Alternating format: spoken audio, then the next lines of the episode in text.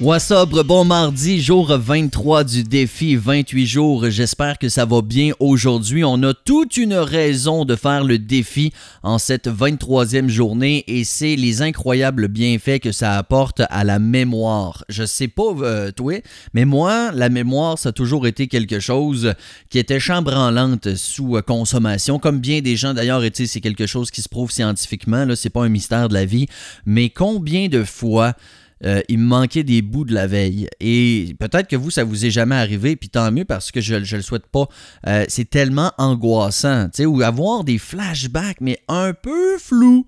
J'ai euh, souvenir d'une fois où on était dans un bar de Lévis, dans le vieux Lévis, à Barricade, dans le vieux Lévis avec mes chums, puis j'avais des flashbacks qu'on avait joué au baby-foot avec les culottes à terre et qu'on s'était ça me, semble ça avait pas bien fini tu puis là l'angoisse c'était comme qu'est-ce que j'ai fait? Euh, j'ai-tu dit des affaires? J'ai-tu euh, je me suis mis dans le trouble? C'est incroyable à quel point manquer des bouts, c'est poche comme conséquence de la consommation.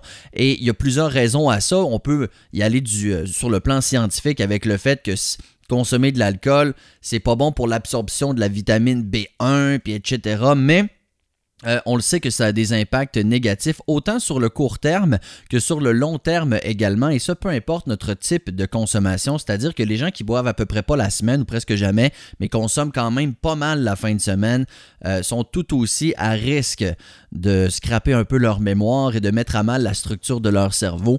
Alors, Prenez le temps un peu de lire là-dessus alcool et mémoire et je pense que ça va vous donner une belle motivation aujourd'hui pour poursuivre cet incroyable défi.